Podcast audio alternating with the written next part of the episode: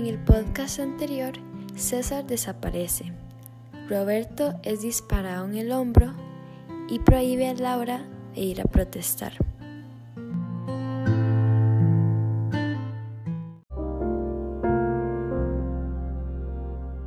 Han pasado 25 años desde la desaparición de mi mamá y Beatriz y 23 años desde la desaparición de César. Mi vida no ha sido la misma sin mi mamá y sin mi hermano, pero he logrado vivir en paz sin ellos después de muchos años de duelo con el sentimiento de vacío. La primera década después de las tragedias, mi papá y yo intentamos olvidarlo, borrarlo en nuestra memoria por completo, pensando que quizá el dolor también se iría. Pasamos años sin hablar de ellos, años sin tocar el tema de dictaduras y protestas. Y era fácil, ya que no teníamos radio y yo no tenía permiso de protestar. Era fácil porque solo nos concentrábamos en lo nuestro, no nos preocupábamos por nadie. Sin embargo, comprendí que el dolor no se olvida, se acepta. Además, un acontecimiento tan fuerte no se puede olvidar, se debe conmemorar. Revivir diariamente las personas que perdimos en la lucha por nuestro país. Revivirlos acordándonos de ellos y ellas, haciéndoles homenajes. Me imagino todas las familias que simplemente olvidaron sus seres queridos, torturados y secuestrados. Todos pasamos muchos años sin hablar de las personas secuestradas y torturadas. Se nos olvidó darle la importancia que merecían. El 16 de septiembre siempre se celebra la Noche de los Lápices con marchas y actividades, y en la televisión se entrevistan a los sobrevivientes de la tortura y se muestran tours de varios campos clandestinos de detención. Es un día verdaderamente lindo, observar al pueblo unido, conmemorando quienes se levantaron por nosotros, pero después de las celebraciones no se dice nada. Vuelven a quedar olvidados hasta el otro año. Mi papá no quedó muy bien después del régimen en términos de salud. Cuando estuve en la U, no me contactaba frecuentemente con mi papá. La U queda un poco lejos de casa, entonces alquilé un apartamento. Sin embargo, lo llamaba cuando podía y le contaba acerca de mi experiencia en la U. Luego me enteré que mi papá empezó a tomar sin medida. Desarrolló estrés postraumático a raíz de lo sucedido en la dictadura y luego cayó en depresión. Pese a que quería dedicarle todo mi tiempo para cuidar de él por su trastorno y su adicción, no podía por la U.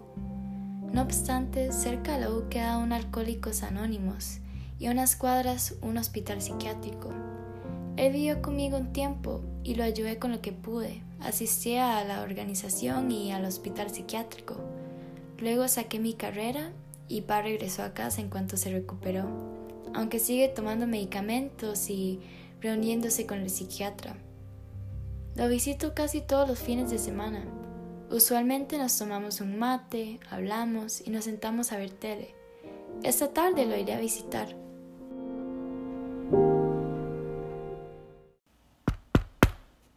Hola, pa. Hija, ¿cómo estás? Muy bien, pa. ¿Y vos cómo estás? ¿Cuándo es la próxima cita con el psiquiatra? Estoy muy bien. Y la próxima cita es el jueves que viene. El psiquiatra dice que me he recuperado bastante. La verdad es que me siento mejor. Qué dicha, pa. Me alegro mucho. Sí, hija. Pase. Toma asiento y veamos qué hay en la tele.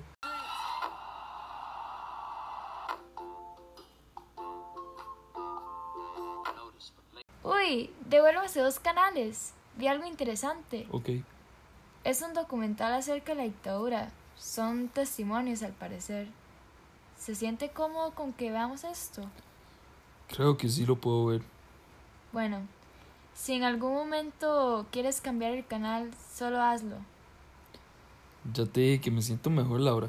Tranquila. Bueno, está bien. Qué raro. Aún falta mucho para septiembre como para que pongan esos documentales. Sí, pero aún así se ve muy interesante. Si es por su hermano que tanto quieres ver el documental, no creo que aparezca, hija. Uno nunca sabe, pa. Además, no solo por ver si aparece César o no.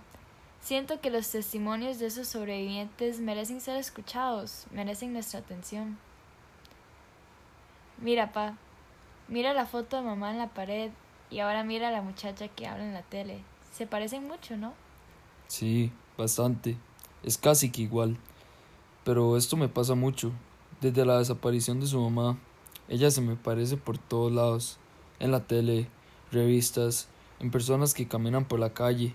Bueno, bueno, como dijiste antes, esos testimonios merecen nuestra atención.